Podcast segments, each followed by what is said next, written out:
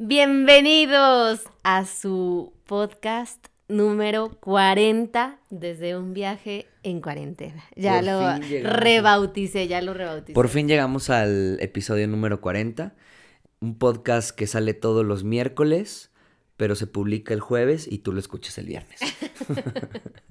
Pero aquí estamos, fieles, fieles, bienvenidos.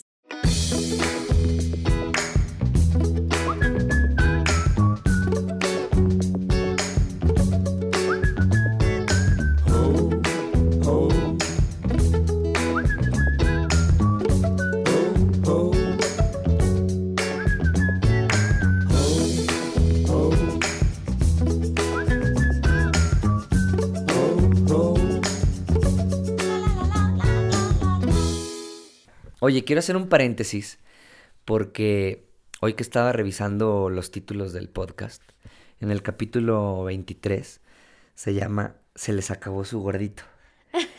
Y sigo gordo.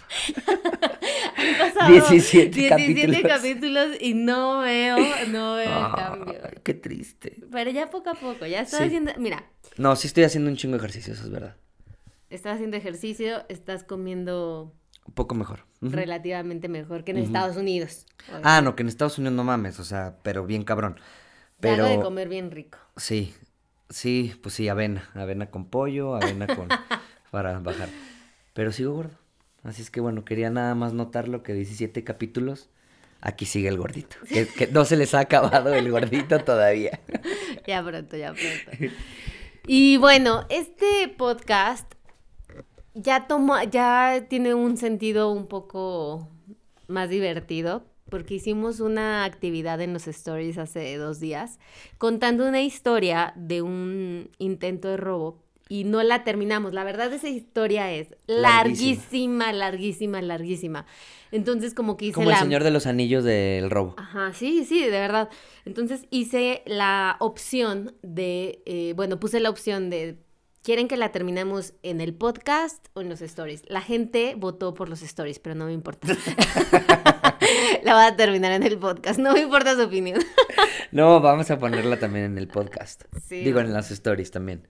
Entonces, bueno, vamos a, a darles como un, un recuento rápido de lo que sucedió en los stories. Si no nos siguen en Instagram, vayan, estamos como Nomadarte y ahí todos los días subimos algo, lo que sea. No, todos los días no. sí, pero todos los días. Cuando subimos, subimos algo que te puede hacer sacar una risa o una buena fotografía. Después, nah. Eh, la onda fue que obviamente seguimos en cuarentena, estamos acomodando cosas de los discos duros, todo, y encontramos unas fotos de, un, de nuestro bochito cuando nos robaron en Guatemala. Ajá. Entonces lanzamos la pregunta de qué robo, extorsión, eh, asalto, intento de les ha pasado en un viaje, porque yo creo que a todo mundo nos han robado. Sí, o intentado robar. a nosotros, o sea, nosotros tuvimos en total tres experiencias. Ah, creo sí. que nos fue muy bien, o sea, para tantos años Sí. nos ha ido muy bien. Cuatro contando la de aquí de México. Ah, cinco, cinco, ya me acordé de la otra. cinco. Cinco. Cinco en ocho años creo que es... Ajá. Pero Es- ninguna en Estados Unidos y, y Canadá y Alaska. No, allá nos fue muy bien y eso que éramos muy descuidados. Sí. Sí, Gus tiene un ángel muy grande, entonces... Dejábamos abierto, güey, así. no, con nuestros dejas- lingotes de oro, ¿te perdido- acuerdas? Has perdido la, has olvidado la mochila Ah, con todas sí, tus no cosas. O sea, él, él es muy distraído, entonces tiene un ángel muy grande que lo ayuda y siempre recupera las cosas que olvida, porque se le olvida todo, todo, todo, todo lo olvida. Entonces, Ah, yo pensé que era de nuestras historias, no de quejarte de mí. Pero bueno. entonces les vamos a contar rapidito las veces que nos han robado, solo para Sí, que sí. se entretengan un rato, Sí. ¿no? Eh, la primera vez fue en Guatemala. Sí. Estábamos en un hostal, dejamos estacionado el bochito. Estábamos en Antigua. Antigua, Guatemala. eh, Dejamos estacionado el bochito afuera, del- afuerita del hostal como para verlo, ¿no? Y eh, me acuerdo que un día antes, en la noche, Nos eh, pusimos nos pusimos pedos, estábamos Con todos los del hostal, así. Ajá. Estuvo chido, o sea, con todos los del hostal, los Todos eran conocimos viajeros así también de que iban a Argentina. de Argentina, de que entonces ajá. con todos agarramos la fiesta, súper divertido, cantando, no sé qué. Ya, nos fuimos a dormir. Al día siguiente nos levantamos y saliendo me acuerdo que todo el mundo así de ¿cómo están? Y así como Ay, qué triste compa- noticia, compadeciéndose. Yo, bien. Ay, no, sí, qué triste. Y yo, ¿qué pasó? Ay, no saben lo que pasó y nosotros no, porque ya era bien tarde, ¿no? Ay, no, pues bajen. Y bajamos y así todo el cristalazo y todas nuestras cosas desaparecidas. Sí. No ropa, no cosas importantes, pero sí nos robaron un montón de Nos cosas. robaron bocinas, nos robaron Eh, casas de campaña, casa de campaña, Sillas para de Sentarse, camping, ajá. eh, ¿qué más? Tripié, tripié. eh, Ah, comida. sí, tripié, sí, cierto. El tripié, o sea, el tripié lo perdimos el día uno de viaje. Sí. Eh, tripié, comida, o sea, nos robaron un montón de cosas que, bueno, ya dices, ok, me las roban. El pedo es cuando te roban y tienes que pagar cosas todavía, ¿no? En este caso el vidrio, que fue un pedo conseguirlo. Porque no hay Volkswagen allá, entonces no hay refacciones de pues de Volkswagen. Entonces tendrí, teníamos que mandar a hacer el vidrio a medida exacta. Y aparte era el vidrio de atrás, Ajá. que no sube ni baja. Entonces es como una formita pues ovalada, ya saben, la Ajá. forma que tiene. Entonces fue un pedote. Pero aparte, el dueño del hostal se sintió tan mal que el dueño y el amigo fueron y nos regalaron, o sea, nos, nos intentaron regalar Las cosas que nos bocinas, regalar, porque el estéreo no se lo pudieron robar porque lo metimos en la guantera, lo teníamos escondido. Entonces, nos regalaron bocinas, sleepings. Y, Y- cono- habíamos conocido a una mexicana que justamente nos dijo, ay, les quiero dar unas cosas. Y nos regaló un tripié, pero ella ni sabía que nos habían robado. Sí, porque su, su papá era fotógrafo y también. Entonces recuperamos las cosas. Pero como dice Cintia, ahí como que no nos robaron tantas cosas de valor, pero fue la chinga de levantarte a buscar el vidrio y todo eso. Y, Y de tener que conseguirlo en un Sí. día porque no había Pues dejar dejarlo, el carro, dejar claro. guardado el carro. Sí. Esa fue la primera y de ahí eh, tuvimos ya como muy buena suerte y fuimos siempre como muy precavidos y De ahí como que hicimos esta cosa que se llama no dar papaya, es un lema colombiano, creo yo, y es pues ponte, ponte verga, ponte chingón, y nunca dejamos, por ejemplo, yo si estoy de viaje, nunca dejo, siempre traigo mi mochila, o sea, parezco la tortuga ninja, siempre. está jorobado ya. Sí, siempre, siempre, siempre. O sea, en, en un hostal, rara vez nos quedamos en un hostal, pero en un hostal no la dejo. En el carro, que porque voy a la, porque los dos vamos a la tienda, no lo dejo. O sea, no dejo nunca nada. Y por ejemplo, en la combi, pues nosotros teníamos como unos cajones secretos para esconder las cosas de valor. Nuestros lingotes de oro, nos- nuestros ocho pasaportes, todo, ya saben. No, entonces sí, como que la cámara o algo así cuando no la querías usar. La verdad, casi nunca los usamos porque siempre traíamos nosotros eh, las cosas. Es muy difícil o es más, más difícil que te roben la mochila completa. Claro. Si te van a robar, pues te van a robar el celular cuando no te diste cuenta. Son como más, este, rara vez va a llegar una persona con pistola y dame tu mochila. Sí puede pasar. Pero es más seguro que ser, te roben el carro cuando tú no estás que, que te asalten con una pistola. Entonces sí, siempre traigan sus pertenencias. eh, ese es mi... Siempre carguen sus cosas de valor y siem- nunca las dejen donde no las puedan ver. Y pues ahí les vamos a contar unas historias ahorita, pero bueno, sigamos. Eh, después de eso pasó esta historia que contamos en los stories, que ahorita se las cuento, pero me voy a adelantar un poco porque esto fue en Guatemala y el siguiente robo nos pasó en Argentina, hasta que estuvimos en Argentina. Nos estábamos quedando en Santa Fe, en la casa de una amiga tuya. Eh, dejamos el bochito estacionado afuera de su casa, que era una zona segura, tranquila, todo. Y al día siguiente salimos y la aleta del bocho estaba abierta. Y como Sí. que esa, ese señor que robó, la Buena verdad, onda, muy buena buena, onda, sí. onda, sí. Respetable, o sea, de los, de los ladrones a la antigua. O sea, nos dejó un tiradero, eso sí, porque como que movió todo. Tú- o sea, abrió la aleta, levantó el seguro y abrió el bochito. Sí. O sea, entonces fue como educado. Y después empezó a buscar así como que robar. No se robó todo, fue selectivo. Él se robó. Ah, en Guatemala te robaron tu ukulele. Ajá, compré otro. Compró otro y en Argentina le volvieron a robar Ajá. el ukulele. Eh, nos robaron Y, este- y encendedores. voy a hacer un paréntesis. Y en este viaje a Alaska me regalaron un ukulele también. ¿Saben cuándo tocaba el ukulele? Nunca en mi pinche vida. Y viene cargando O sea, con ukulele. Siete años cargando el ukulele. Ya puede haber sido el maestro, así, dar conciertos de ukulele. Nunca lo sé. Así es que no carguen ya lo que no usen. Ya, no le hagan a la mamá. Y sabe- pero se- aparte me criticas a mí porque No, cargo bueno, o sea- plumones y tú, el ukulele nunca... No estorba tanto como los plumones. El ukulele Ah. nunca salió de su bolsa. Los ¿A que plumones, sí? dos, tres Sí lo llegué a veces. tocar, sí lo llegué a tocar. Esta vez Sí, o ra- rara vez. Sí lo llega a tocar, pues rara vez. no o hay sea, para evidencia. traerlo, para traerlo tanto tiempo, obviamente no. No hay evidencia en mi mente. Bueno, Total. estas son quejas también. Quejas.com, diagonal podcast. Y luego nos robaron el, eh, ¿qué? Encendedores. Ajá, encendedor, Libros. unos libros, el Ah, ukulele, mi libro de 100 años de soledad. 100 años de soledad Ajá. me lo robaron. Pero no se robó, por ejemplo, había dinero, no se lo No robó. Se, lo robó. Se robó un bloqueador. Ajá. O sea, como que fue muy selectivo y como que era una persona Como que quiero leer. nómada. Ajá, quiero leer un pinche Tocar ukulele. música. Ojalá y lo toque, la verdad, porque seguramente lo va. Un, un porrito. Ajá, un porrito Necesito un encendedor. Sí. Este, robó cosas muy así, entonces no nos Eso nos dio risa, nos dio risa. No nos dolió tanto. Sí. Y este también una vez en Nicaragua, me acuerdo, ese sí, ese también me acuerdo. Ya veníamos de regreso. Veníamos de regreso ya rumbo a México y me acababa mi jefa, Ana, con la que estuvimos trabajando en Panamá, sabía que no tenía celular y me regaló un celular, un iPhone, creo que era el iPhone 5, o sea, algo así, que ya no usaba nadie, ¿no? Entonces me dijo, ay, no, pues llévatelo, pues está ahí sin usarse. Entonces dije, ah, bueno, pues ya tengo celular, ¿no? Y eso fue en Panamá, en Nicaragua, no había pasado mucho tiempo, estábamos en un hostal, yo estaba con el celular, o sea, soy mucho de traer siempre el celular en la mano, muy pocas veces lo suelto así como a la deriva, ¿no? Entonces lo traía, estaba así, este, Instagram, no sé, cualquier cosa, y Gus...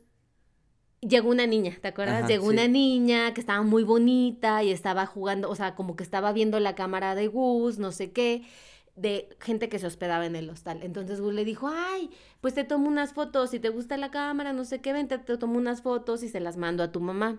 Entonces la niña se puso a posar. Y así Tiene con una- unas una- flores. un rostro muy particular. Estaba muy bonita y estaba ahí la mamá y todo. Entonces ya como que, oye, le puedo tomar unas fotos. Y ella tomaba las fotos y luego yo le tomaba fotos a ella y así, ¿no? Entonces, pues yo estaba con mi celular viendo todo lo que sucedía y en eso llegan los de recepción y nos dicen, ay, necesitamos ocupar el cuarto porque ya nos íbamos. Ajá. Pero espérame, voy a hacer otro paréntesis. El perfil de estas personas eran así como yogi, vegano, flujo del agua y la luz y la chingada, ¿no? Sí, de hecho, o sea, como que se quedaban esa noche, pero se iban a ir a un hotel súper chido en Nicaragua, que iba a dar clases de yoga ahí, no sé qué, eh, su hija súper linda, o sea, todo chido. Entonces yo estaba con mi celular en la mesa y llegan estos de recepción y me dicen así de, este, es que ya vamos a ocupar el cuarto, no sé qué, nos pueden sacar sus maletas porque lo tenemos que limpiar. Y dije, ah, sí, sí, sí, ya teníamos todo listo para irnos, solo estábamos, pues, echando ahí, hueva, en- con internet. Sí. Entonces, en ese momento, solté mi celular, lo dejé en la mesa y me metí al cuarto que estaba enfrente, o sea, veía la ladito, mesa, ajá, sí. veía la mesa desde el cuarto. Entonces me metí al cuarto, saqué las maletas y ya no encontré mi celular. Sí. Y ya no estaba ni la niña ni, ni la mamá. Entonces como que dije, ¿dónde lo guardé? Dudé, o sea, dije, no se lo pudieron robar ellas. Entonces dije, tipo, y lo eché en la mochila. Entonces empecé, saqué todo Para lo esto ya demás. llevamos como dos horas que habíamos hablado con la chava, con la mamá. Así como buena onda y todo el rollo, sí. No, pues hasta te pasó su teléfono. Ajá. Te pasó su teléfono para que le mandaras las fotos de la Ah, niña, sí, sí. todo. Entonces sacamos todas las cosas y le decía a Gus así de mi celular, mi celular, y empecé así a buscar por todos lados y yo, no, pero no me metí con mi celular y nadie estaba aquí cerca, o sea, No, no había nadie. ¿dónde está mi celular? Entonces, pues ya metimos las cosas al bocho y le dije a Gus, fueron ellas, o sea, estoy segura que fueron ellas. Y Gus les mandó un mensaje, ¿no? Le mandaste un mensaje a la mamá, así como sí, de- como, oye, de casualidad no se te... Ajá, no se te pegó un celular o a tu hija o algo así. O sea, como que dijimos, que éramos los únicos en el hostal. O sea, y los de recepción no estaban cerca. Entonces era como muy... Pudo haber sido otra persona, obviamente. Pero era... Si alguien fue, muy probablemente fueron ellos. ¿no? Claro. ujú. Entonces, oye, ¿no será que tu hija por ahí de casualidad se le pegó o se te olvidó y te confundiste con el teléfono? Y ya no me acuerdo qué me contestó, la no, verdad. pues que no, que qué mala suerte y Ajá, pues, que, ya. las vibras y el camino. Pero nosotros Que ella. creímos que fue ella. Fue ella, no había nadie más en... O Sí, sea, no en la mesa más. estaba sentada ella cuando yo solté el celular. Ajá. Entonces, pues bueno, esos han sido los tres robos que sufrimos en, en el viaje, más el intento de robo, que es lo que... No, a mí me robaron aquí en México, ya cuando Ah, habíamos sí. acabado de, de Esta historia es mucho más trágica que todas las que está contando. Este, haz de cuenta que... Ha ya- venido trayendo consecuencias hasta la fecha. ya, ya, ajá. Ya venía, este, ya habíamos llegado a México y de repente, este, voy al, al gimnasio en la noche y llevo mi celular. Un celular que acababa de comprar en Amazon de jalón, que me costó como 13 mil, 15 mil pesos. No, 18 mil. 18 mil pesos y tenía que pagarlos de jalón. Llevaba con el, con el celular posiblemente tres, cinco días, ¿no? Más o menos cinco días. Y ya voy muy campante así en mi, en la noche así chateando y jajaja, mandando voice notes en WhatsApp y todo. Y de repente, tres vatos con una fusca así me atacan. ¡Órale, hijo de la chingada! ¡Dame tu celular! Y obviamente, pues yo estaba viendo el celular y cuando subo la mirada ya tenía la pinche arma así en la cabeza. Creo que ya he contado esto en el iPhone. Digo, en el podcast. ¡Pah! Y pues me culié, obviamente horrible, así, yo bien culiadillo, así de que, no, pues toma el celular, güey. Dije, no mames, aquí me matan por un pinche celular, ¿qué pedo? Estamos hablando a tres cuadras, cuatro cuadras de mi casa, que pues no vivo a lo mejor en el lugar más seguro, pero vivo en una zona normal de San Luis Potosí. Claro. Eh, o sea, normal, que no hay supuestamente tantos robos y la chingada. Y pues me saqué un pedote y yo de que, no, pues sí, toma, toma, toma, ¿a qué me ves, hijo de la chingada? Y así. Y traía un termito. Mi termo. Traía un termito Adidas y ya van agarrando así la moto, como que había tres en la moto y eh, iban acelerando y de repente se baja uno. Y dame ese pinche termo también. Y yo, ay, mi termito.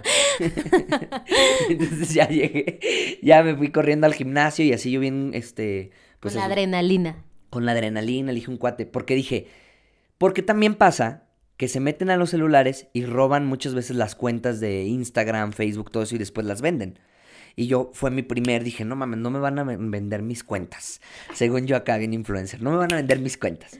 Entonces ya... le- 10 mil seguidores que no, bueno, aquella época. bueno, pero dije, pues nos han costado nuestro trabajo, ¿no? Entonces ya le hablé a Cintia, como, oye, no mames, este, cambia las contraseñas, me acaban de robar el celular, no sé qué, ya, me quedé a hacer mi, pla- mi práctica de, dije, ya estoy aquí en- en- haciendo ejercicio, vamos a terminarla. Y mis cuates se empezaron a enterar y me cayeron al gimnasio y fuimos a cenar unos tacos. Y entonces ahí en los tacos, que están al lado donde me robaron, haz de cuenta, o sea, a una cuadra. Y llega con los policías, había un policía ahí tragando tacos, como siempre, tragando todo menos lo que tienen que hacer. Menos justicia. Ajá. Y voy y le comento nada más, no para que me regresaran mi celular, sino simplemente como, oye, brother, es, tú eres parte de esta colonia, pues están asaltando. Entonces le digo, oye, ¿qué onda? ¿Tú trabajas aquí en este sector o qué no? Sí, que la chingada. Oye, pues nada más para decirte que me acaban de saltar hoy con una fusca y pues puedes, el- puedes salir peor, ¿no? No que le roben a la gente, sino que se le suelte un tiro o pase algo grave. Ah, sí, aquí andan siempre. Son una moto, ¿verdad? Sí, no, no, aquí andan siempre. Ay, no, me zurra eso, me zurra eso. ¿Cómo que aquí andan siempre y es tu zona, ¿sabes? Me dio un chingo de coraje. O sea, me dio un chingo de coraje. Me está dando coraje ahorita en estos momentos. O sea, como, güey, ¿qué, ha- ¿qué es esa mamada? Y eso es bien de Latinoamérica, o sea, Sí, aquí andan. Así como, ¿qué hizo qué? siempre saben quiénes son y es que no les dicen nada, pero pues sigue pasando y es muy triste, o sea, hicimos esta encuesta de preguntar cuánto, o sea, si les habían robado o qué había pasado en sus viajes y de todas las historias que nos mandaron, o sea, obviamente hay muchas en Europa, hay en Latinoamérica, pero las más feas son en México, o sea, incluyen las feas armas, sicarios, extorsiones. sí, sí, sí, sí, sí. Es como cosas bien horribles y todas las demás, o sea, son así como estafas. Eh. Me cambiaron dinero por esta porquería, o sea, ¿sabes? Por cacao, o sea, no sé. Pero en México siempre incluyen matanzas, Sí, sicarios, sí, o sea, sí, cosas siempre. bien graves, bien feas. Entonces, pues, ni modo, aquí nos tocó vivir. Pero bueno, para que anden con cuidado. Y también, yo, muy mensamente, traía mi celular al aire. Ahí, en Venía la noche. mandando un audio. En la noche y así, así. Venía bien confiado, sí. Venía bien confiadote, entonces sí, o sea, hay que... Desde ese día ya no va caminando al No, gimnasio. ya no me lo, no, ya no me lo llevo, o sea, y también en la Y calle no, mucho- no Y ando. tuvo mucho coraje, tuvo mucho coraje mucho tiempo. Y cada que veía gente en moto son esos pendejos. Sí, y yo no pendejos son. esos son los que me robaron. Ahí están esos pendejos. Hasta mis amigos decían, son los mismos, son los mismos. Porque había, em, hubo una, una época que en San Luis, no sé si todavía siga, eh, me enteraba de que había un chingo de robos. De gente así, robos de que en la farmacia, que no sé qué, que... Pero a cada rato por la colonia, entonces decíamos que eran los mismos que me robaron el celular.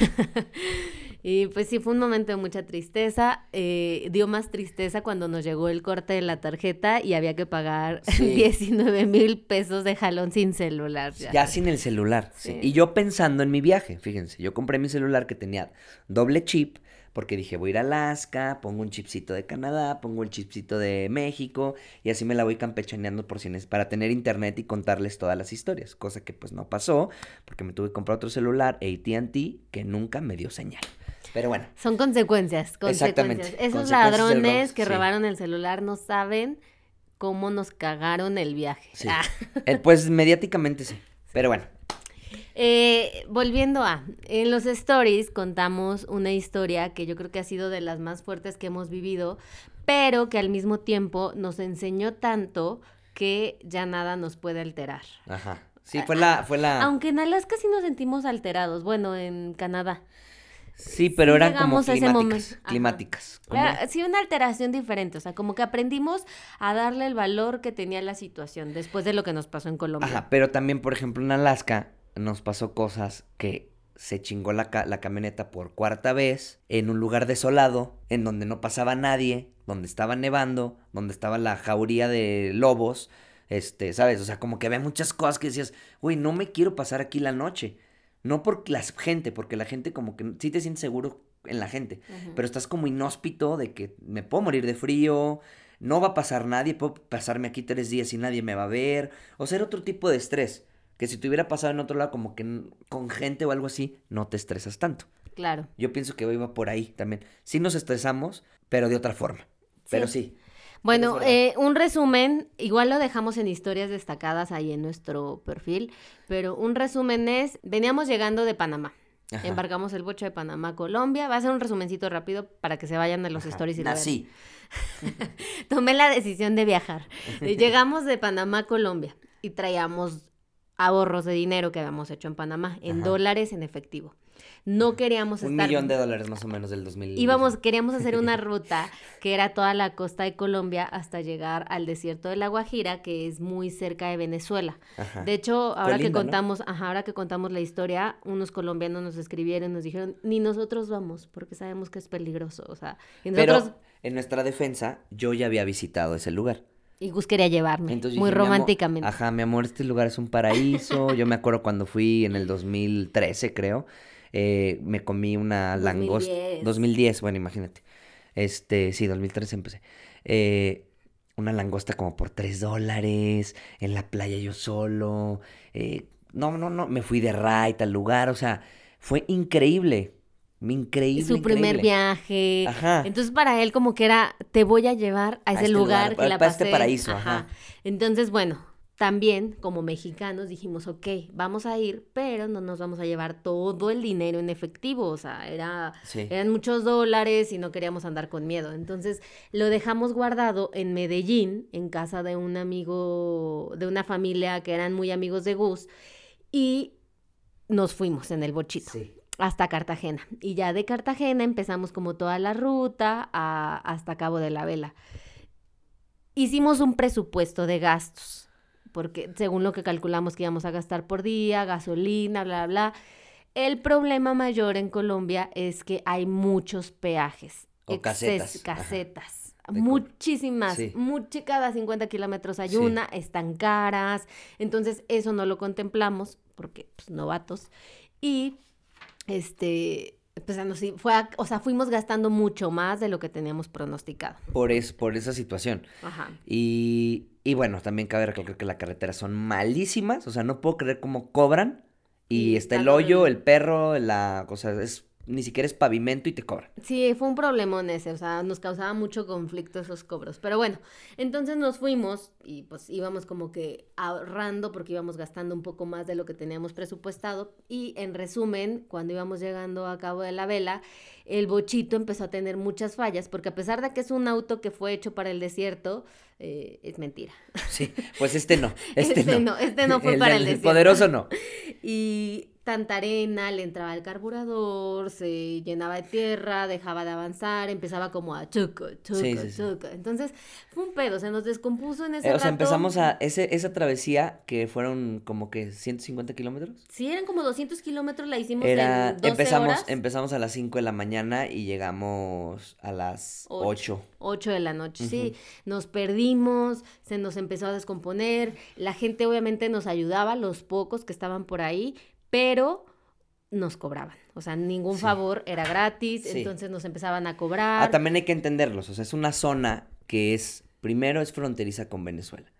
Segundo, eh, es como un lugar como medio tierra de nadie, medio... Pues por- es tierra de los guayús, ¿no? Es como que... me Y no los... No, bueno, pero por- antes de entrar ya a esta zona, como lo que vas pasando es como que tierra de nadie, Todo hay va mucha fayuca, hay mucha fayuca de, de gasolina, porque pues está bien barata en Venezuela, entonces la traen de allá, la revenden. Ya no hay gasolineras. Ya hay no un hay punto donde no hay gasolineras. gasolineras Ajá. y todo te lo llenan como con bidones. El ambiente, ustedes si han cruzado frontera a pie, no sé, en Centroamérica, México, Guatemala o algo así, o sea, van a notar esta, esta vibra que siempre hay como que no es tierra de nadie, como que hay conflicto, como que no, como que no sabes si te van a engañar, o sea, la, está muy, hay muy, mucha... O sea, mucha es- tensión, mucha, mucha tensión. Entonces, agrégale eso a este panorama que estábamos viviendo, ¿no? Que se chingaba la, la, la, este, el carro, y me acuerdo un chingo que se chingaba. Es el desierto, imagínense la escenografía de Mad Max, así, la película, desierto. Y de repente, pues, ay, no mames, se nos chingó, ¿quién nos va a ayudar? No nos va a ayudar nadie. Y de repente salían 20 cabrones de quién sabe De, dónde. de- o sea, no sé, De se los- esconden pero- abajo de la tierra. Ajá. Pero es que quién sabe dónde, porque tienes el mar de arena que, logra- que no logras ver nadie a tu 360 y de repente salen de la nada la gente. Eso es muy raro, muy, muy raro. Y no hablan, muchos no hablan el idioma, hablan su lengua. Guayú. Guayú. Entonces, pues no te dicen nada, solo se te quedan viendo. Es una cosa muy extraña porque pues yo estaba así parada y solo me veían, no me hablaban y se hablaban entre ellos, pero me seguían viendo. O sea, Ajá. así como raro. Entonces, pues bueno, encontramos gente que nos empezó a ayudar, nos arreglaron el bocho dos veces, porque cabe destacar que en ese momento Gus no sabía nada de... No tanto, sí, no tanto. No, lo acabamos de cambiar a carburador. Ah, sí, lo Entonces acabamos no de cambiar. tenía ni idea de absolutamente nada, Gus. O sea, Sí, era tuve como que volver a aprender. ajá, como que nuevo en el motor. Y pues bueno, ahí le explicaron lo que pasaba, cómo arreglarlo. Nos lo arreglaron dos veces, tuvimos que pagar dos veces. Y cuando ya agarramos camino, que nos perdimos más, que no sabíamos a dónde íbamos, nadie nos decía nada. Gus les preguntaba, ¿a cabo de la vela? Y ellos solo movían la cabeza y decían derecho, pero no había nada que Pero derecho, dijera- imagínense que son dunas. O sea, es derecho a dónde, no hay un camino. O sea, si a veces a- por partes se ve camino, después ya no había caminos, después no hay letreros, no se ve el mar. O sea, imagínense que eso da al mar y no se ve el mar. O sea, dices tú, ¿qué pedo? Y según nuestro GPS, que faltaban, me acuerdo la última vez, como 5 kilómetros. Y no Y llegábamos no se a veía ningún el mar. Y yo, no mames, ¿cuál 5 kilómetros? Debo de verlo. Y, y es como que ya te empieza a entrar como una sensación de, no, ya, hay que Sí. regresarnos. O sea, es que no vamos a llegar, pero al mismo tiempo era más distancia regresarte que seguir Ajá. intentándolo. Entonces, Ajá. bueno, no, Sí, a sí, ver, sí, sí, sí. síguele. Y no, sí. era muy cansado, o sea, muy, muy cansado, muy estresante. Y en un punto nos encontramos con una moto. A cada que veíamos a alguien, pues Gus lo saludaba, porque pues te encontrabas a una persona cada, uh, Sí. cada media hora. Entonces, de repente vemos una moto con tres personas y Gus lo saluda y los de la moto se le quedan viendo y avanzan. Ajá. Pues Ahí se sintió la mala vibra, ¿no? Sí. Y de repente, por el retrovisor, Gus ve que vienen los de la moto, pero encapuchados. Ajá. Y vemos la pistola y nos empiezan a perseguir. No, no, no. O sea, se emparejan. Se emparejan, ya los habíamos visto. Se emparejan y suben a una montañita donde sí estaba asfaltado. Y como que suben a una colina en curva. Entonces, como que en mi idea nos querían esperar ahí, porque pues si te van, si te van siguiendo con una pistola, pues tú das el volantazo y se caen a la chingada. Entonces, como que te querían esperar ahí, como en la subida. Yo los veo. Y no sé si han visto eh, Breaking Bad, en las escenas de, de este, ¿cómo se llama el vato? Walter White. Walter White, así en una escena donde se estresa y el güey va manejando y el güey así todo pinche estresante, así, yo me sentía en una película. Entonces yo me doy la vuelta así rápido, bueno, no tan rápido, pero así como wiki, wiki, wiki. Eh, Y empiezo a acelerar y Cintia, ¿qué pasó? Nos van a saltar. Le dije, nos van a saltar. Y, y una pinche nube de polvo así increíble, bien cabrona. Y yo le decía a Cintia, voltea para atrás. Y ya, Cintia, no veo nada, no ven. Y yo, pero en personaje estresado así, voltea, me vale madre, nos van a matar. Por eso me di cuenta que nos iban a saltar. O sea, yo le alcancé a ver la pistola y dije, mmm, estos güeyes ya los vimos, ya se regresaron, qué pinche raro. Entonces me, aceleré, dije, pinche bocho, me das porque me das. Y sí se portó chingón en esa situación. En ese único momento. Ahí sí, llegamos a los 220 kilómetros por hora. No, no, pero si andábamos vuelto madre para la moto, si no la velaba. Entonces íbamos, pero eh, eh, repito, estábamos en el desierto, nos iban a alcanzar. Entonces eh, dije, ¿qué hacemos? ¿Qué hacemos? Y yo, voltea, que no nos sigan, que no nos sigan y no sé qué.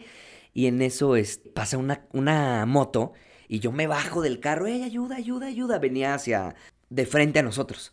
Y ya pues, se baja el señor y ¿qué pasó? ¿Qué pasó? No, es que me quieren asaltar y este, lo mismo. Sí, aquí andan siempre, no sé qué. Yo, ay, chingada madre. O sea, ¿cuánto turismo habría aquí si quitaran estos cabrones? ¿Sabes? Sí, la otra vez nos contaba el señor. Sí, nos, la otra vez este robaron a unos gringos, todo un camión de gringos. Y yo, no mames. Sí. No mames. Y este ya nos dice, no, pues yo tengo un hotel ahí en Cabo de la Vela, este, unas cabañitas. Nos quedamos contigo, carnal, nos quedamos contigo, pero, pero escóltanos para, dar, para regresarnos otra vez. ¿Por qué?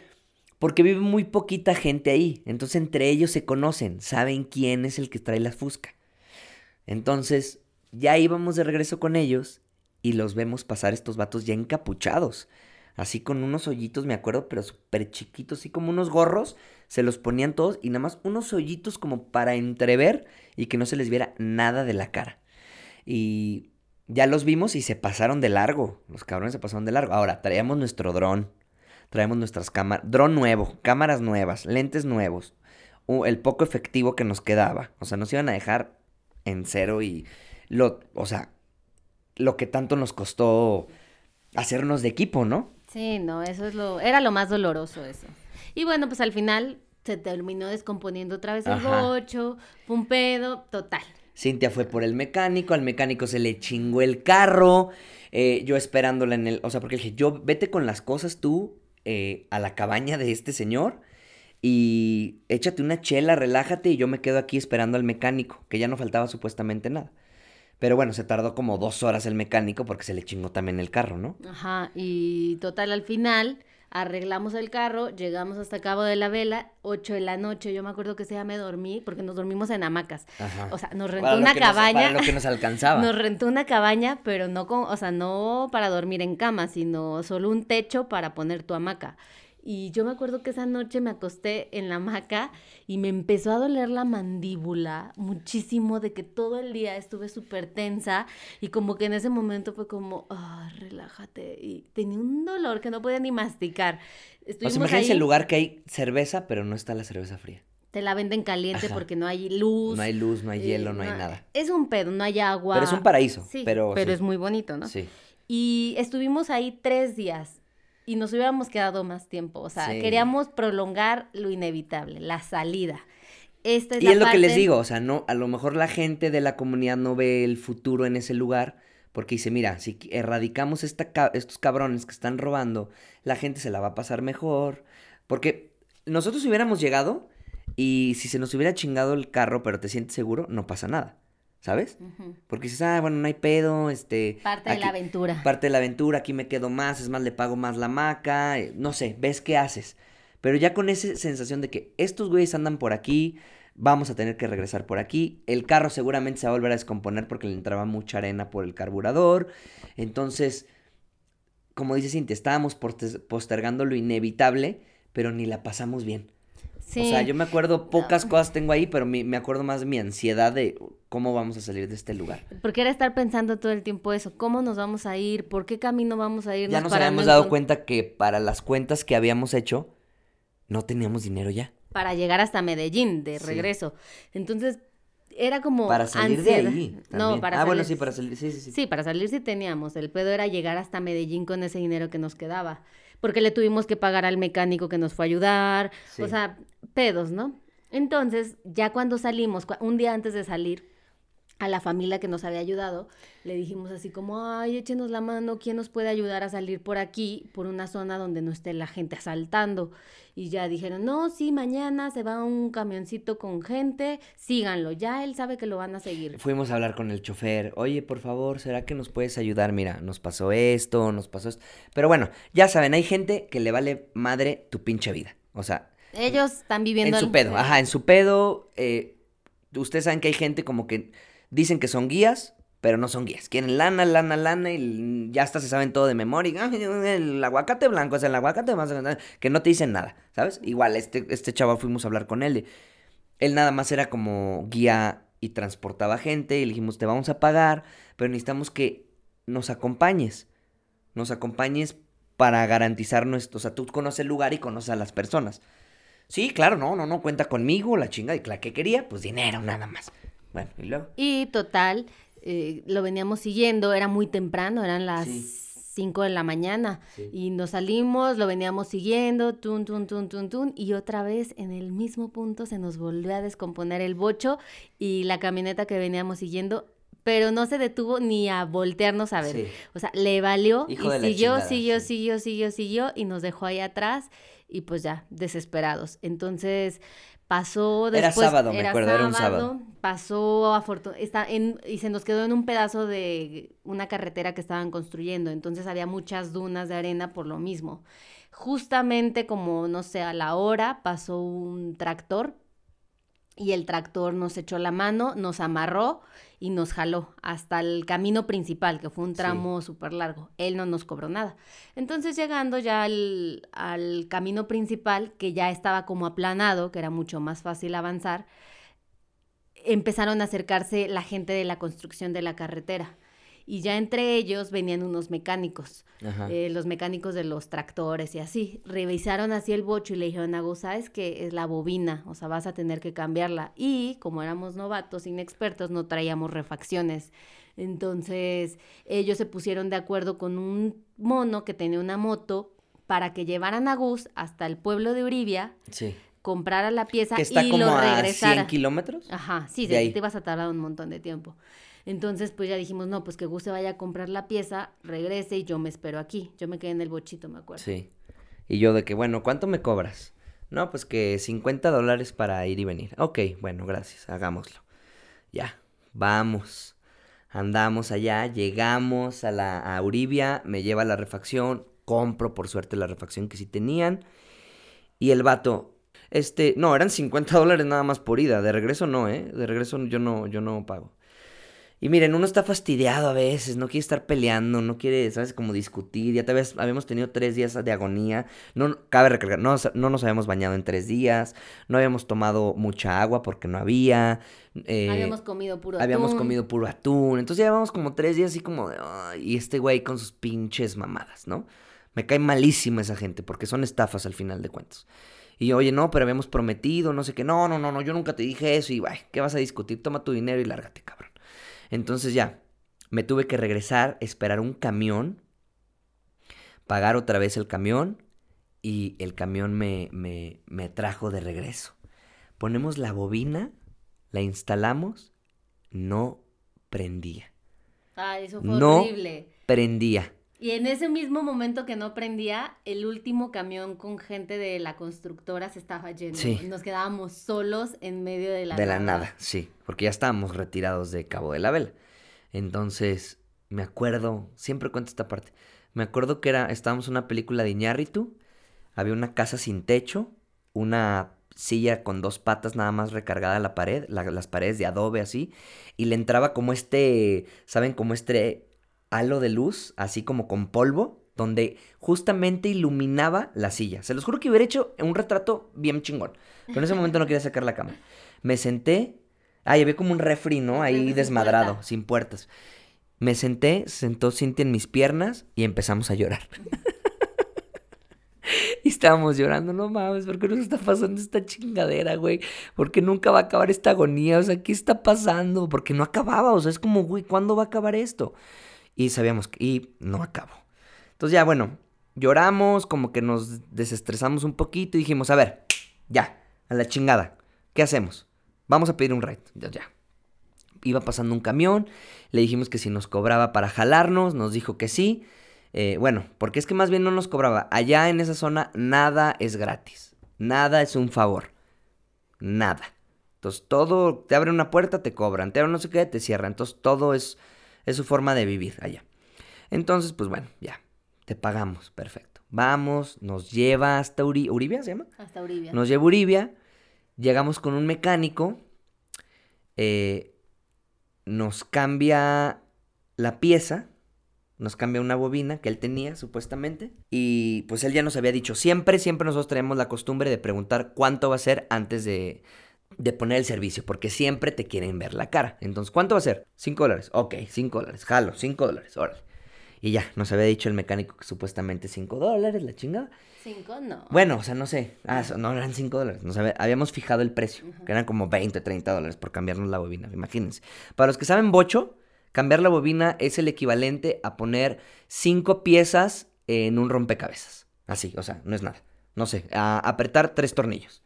Cualquier cosa. O sea, no es nada del otro mundo. Es una cosa súper sencilla. Bueno, pero también es algo que has ido aprendiendo en el viaje, o sea, en ese momento. Sí, pues en ese momento no tenía el conocimiento, pero quiero que entiendan que eso es algo, no es nada, lo haces en cinco minutos, el cambio de bobina, en cinco minutos y estoy exagerando, porque te tomaste un break de tres minutos. Entonces, bueno, el güey ya nos cambia la bobina y nos dice, bueno, pues ya no van a ser 30, son 60 dólares ahora. ¿Pero por qué? No, porque yo te voy a cambiar la bobina y no sé qué, y, y... no, yo voy a cambiar ahorita la bobina. Este, yo, no, no, no, esa no sirve. Y bueno, discutiendo y discutiendo, fui, hablé con la señora de las refacciones, me cambió la bobina, le expliqué todo lo que les acabo de contar. La señora se apiadó de nosotros, me dice, la verdad es que para que no te lleves una, una mala este, experiencia de nosotros, te voy a cambiar la bobina. Ya me la cambió, pero el otro cabrón no me la quería quitar, no me la quería poner. Bueno, total.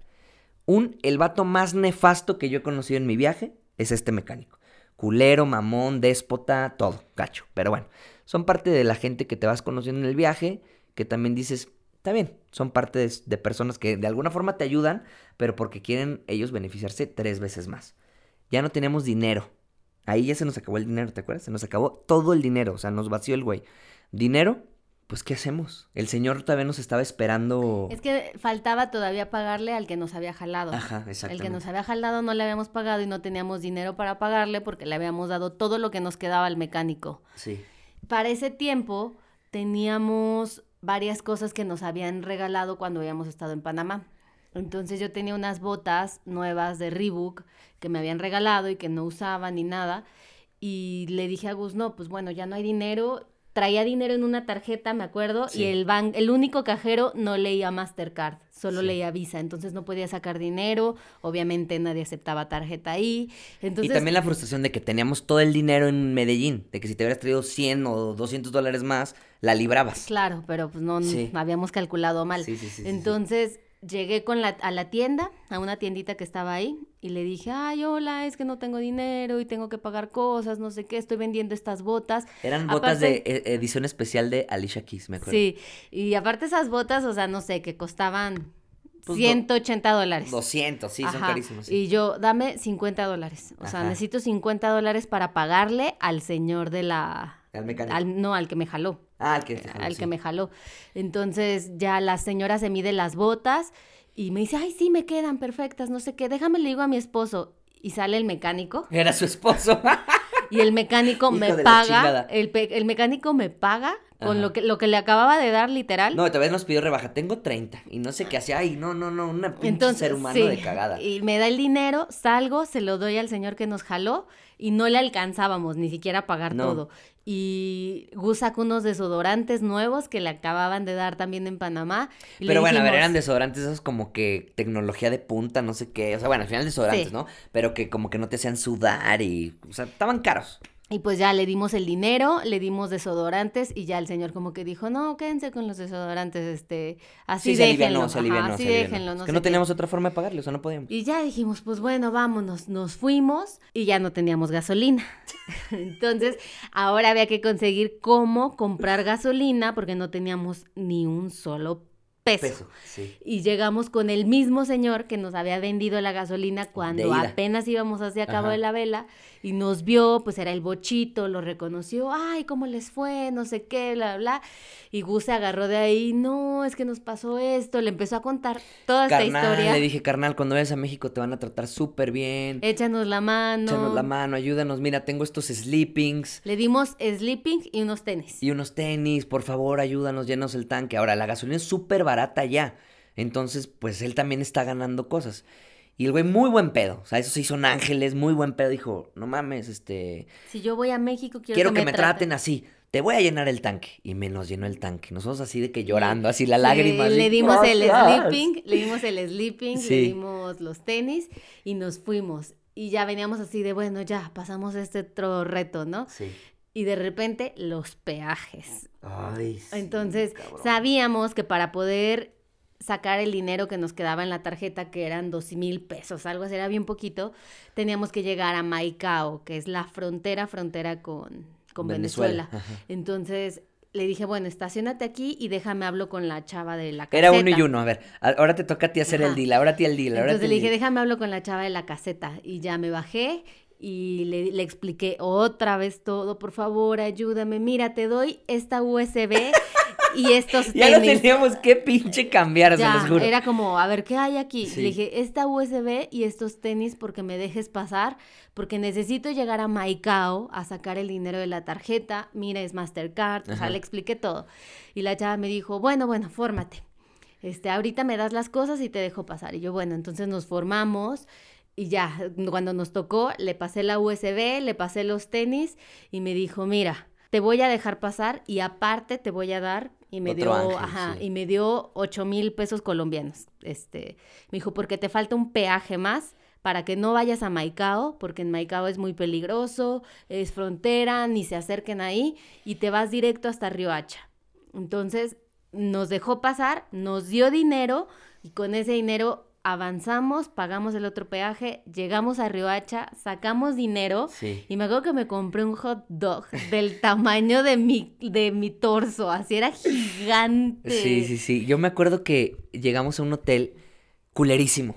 Horrible, Culerísimo, que se llamaba El Sol y la Luna o La Luna de Noche o algo de la Luna. Ajá. Algo de la Luna. Pero para mí era el mejor pinche Holiday Inn.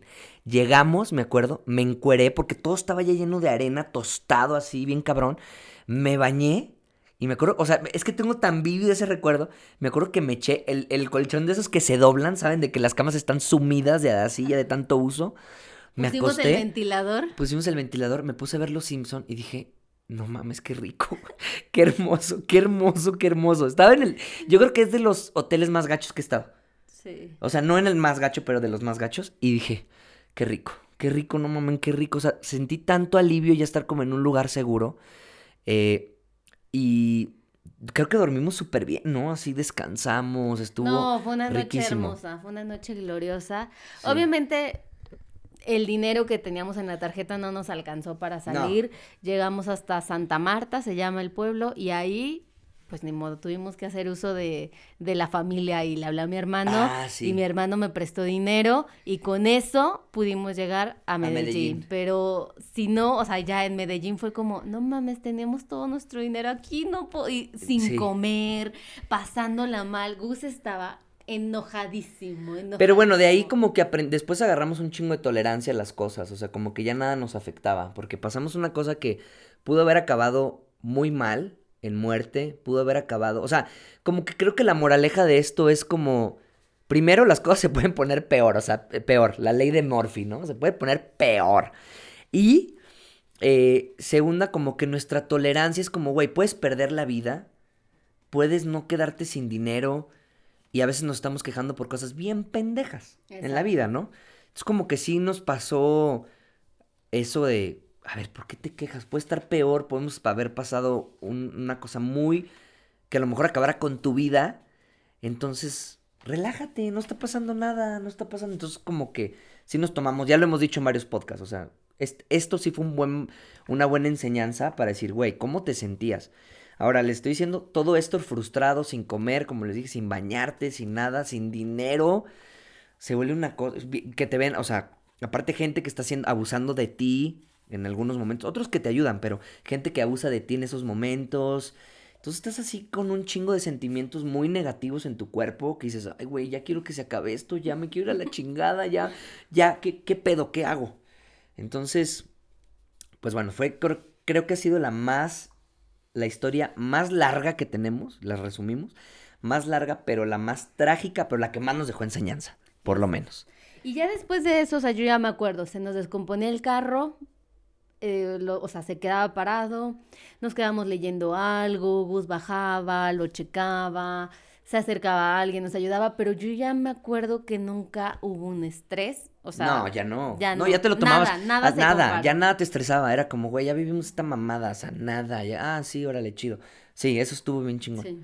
Pero bueno, eh, ¿por qué no hacemos la segunda parte? Ya duró 50 Ah, sí. ¿Qué les parece? Ya, dur- no más, llevamos un chorro ya. Y solo hablando. contando esa historia. Imagínense, no, es que es larguísima. Bueno, vamos a hacer la segunda parte de las historias de robo, las que nos mandaron, en el siguiente podcast. ¿Les Sí, parece? porque nos mandaron muchas y están muy buenas, o sea, interesantes como para saber este, en dónde es el lugar donde más roban. Ajá. Eh, pero no queremos hacer esto de una, de dos horas, entonces el que sigue. Sí. Pero bueno, espero que los haya entretenido y, y que sepamos contar historias también. Así. Así es que bueno, hasta la próxima. Bye. Adiós.